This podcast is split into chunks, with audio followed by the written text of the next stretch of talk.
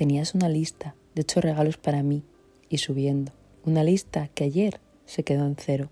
Ni uno, ni dos, ni tres, ni cuatro, ni cinco, ni seis, ni siete, ni ocho. Al final, ninguno. Que una persona te diga que tiene ocho regalos preparados para ti y que no sabe cuál elegir es que te conoce muy bien.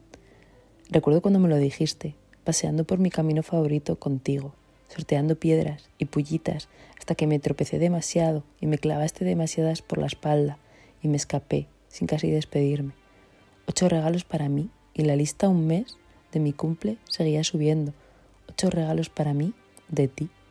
Apuesto a que la camiseta negra nueva del Real Madrid era uno de ellos, otro un abrigo pijo de hot que llevo años queriendo, o el de paño gris, otro una sudadera de Canadá que al final no me trajiste este verano, o la camiseta de Dani, un acierto seguro, y así hasta ocho formas de conocerme. Tú me conoces, lo sabes absolutamente todo de mí. Sabes si mis olas suenan diferente, incluso solo con escribirlos. Sabes si estoy triste, emocionada, cansada, asqueada. Cuando todo me supera, con tan solo mirarme a la cara. Y yo también sé que ayer me apetecía verte, tomarme una cerve contigo y jugar a provocarte, pero solo era ayer, y como tú bien dices, yo no solo quiero un día, quiero dos, quiero quince, quiero toda una vida despertándome a tu lado, y a mí eso no me mola nada.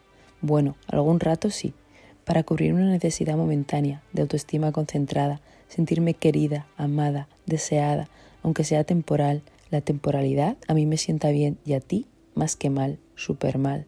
Tú me quieres, yo no, eso es un gran problema que lo impide todo. Y me dices que solo te olvidarás de mí si dejas de verme, y eso es lo que voy a hacer, aunque te eche de menos cada hora, minuto y segundo que pase sin ti. La hostia cada vez es mayor y duele un poquito más la despedida final, la gran despedida final, la rutinaria y asquerosa despedida final. Así que lo más inteligente que hicimos ayer fue no vernos, echarnos de menos en silencio y seguir viviendo.